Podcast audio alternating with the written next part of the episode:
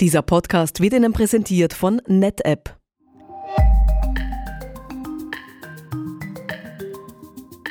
Bacher Systems, der Podcast.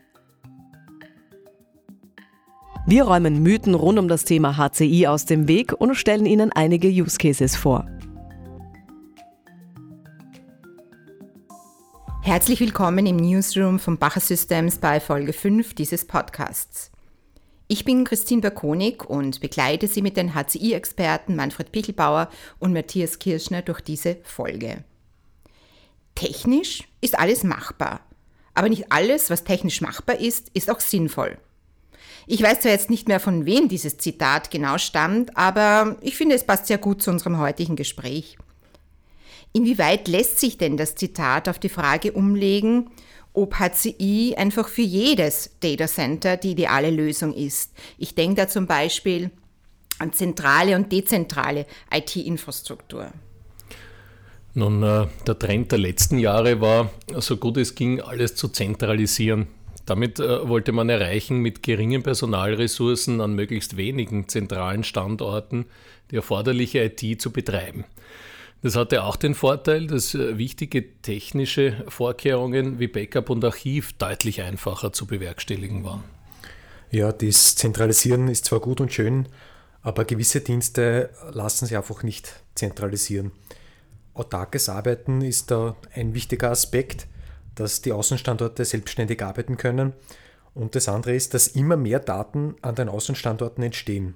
So ist eine unmittelbare Verarbeitung der Daten dort, wo sie entstehen, durchaus sinnvoll bzw. auch notwendig. Ja, dann lasst uns doch einfach thematisch tiefer einsteigen, denn wir betrachten heute den Mythos. HCI ist nur für kleine Außenstandorte geeignet und für das Datacenter zu teuer. Tatsächlich äh, ist es so, dass die Ausstattung von Außenstandorten, sogenannten Robos, das äh, bedeutet Remote Offices, Branch Offices, mit HCI ein valider Use Case ist. Äh, und warum soll was das für kleine Außenstandorte passt, im Datacenter zu teuer sein.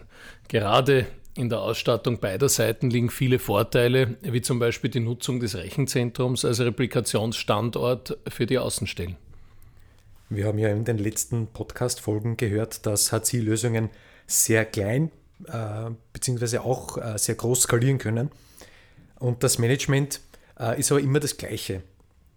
Das heißt, eine kleine Außenstelle mit wenigen Nodes nutzt die gleichen Funktionen, äh, wie zum Beispiel die automatisierten Upgrades oder das vollautomatisierte Datenmanagement, wie ein großes System.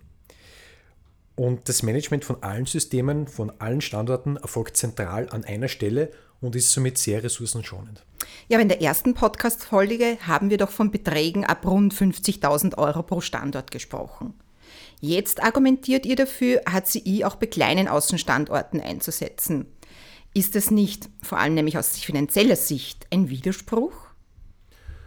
Meine Aussage in äh, der ersten Podcast-Folge hat sich auf eine hochverfügbare Rechenzentrumslösung bezogen. Im Robo-Bereich, also für Außenstandorte, bieten einige Hersteller bereits deutlich günstigere Konfigurationen an. Das ist deshalb möglich, weil ja die Replikationsmöglichkeit vom Außenstandort ins Rechenzentrum besteht. Damit äh, kann der Außenstandort deutlich schlanker bestückt werden. Und warum entstehen an den Außenstandorten so viele Daten? Das ist doch sicherlich branchen- bzw. unternehmensabhängig. Zum Beispiel kann man vorstellen, oder ist es sicherlich so, dass es ein unterschiedliches Datenaufkommen bei Produktions- oder Bürostandorten gibt. Ich denke, dass die Digitalisierung dazu geführt hat, dass generell immer mehr Daten produziert werden. Wenn wir uns allein vor Augen führen, wie viele Daten jeder einzelne von uns heute laufend mit seinem Smartphone produziert. Auch in der Produktion gibt es heute unterschiedlichste Quellen, an denen wertvolle Daten entstehen. Als übergreifenden Begriff dafür steht IoT, das sogenannte Internet of Things.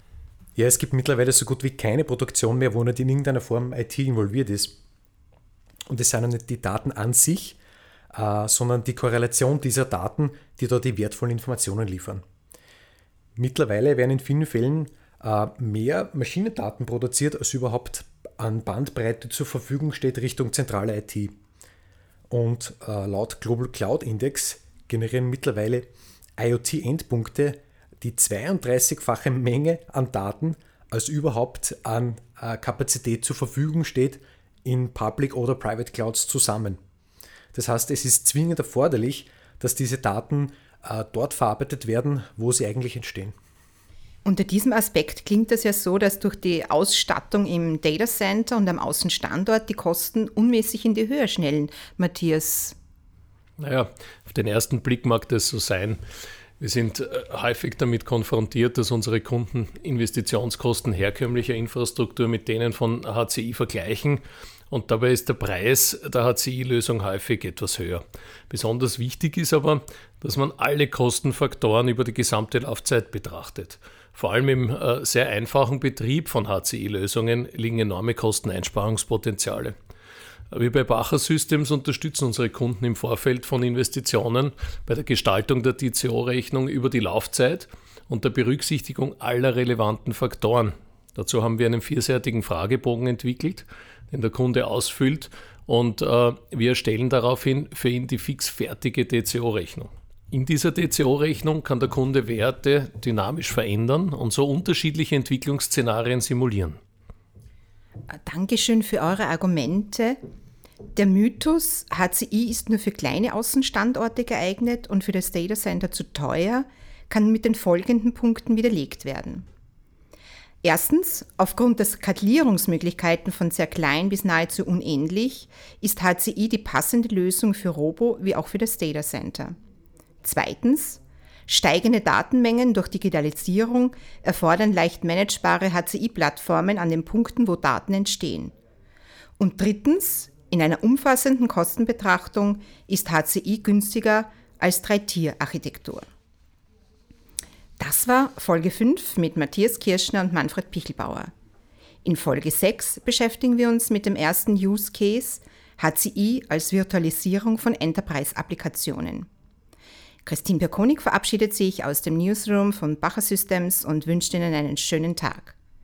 Abonnieren Sie den Podcast auf SoundCloud, Spotify oder iTunes oder hören Sie einfach rein unter bacher.at slash podcasts.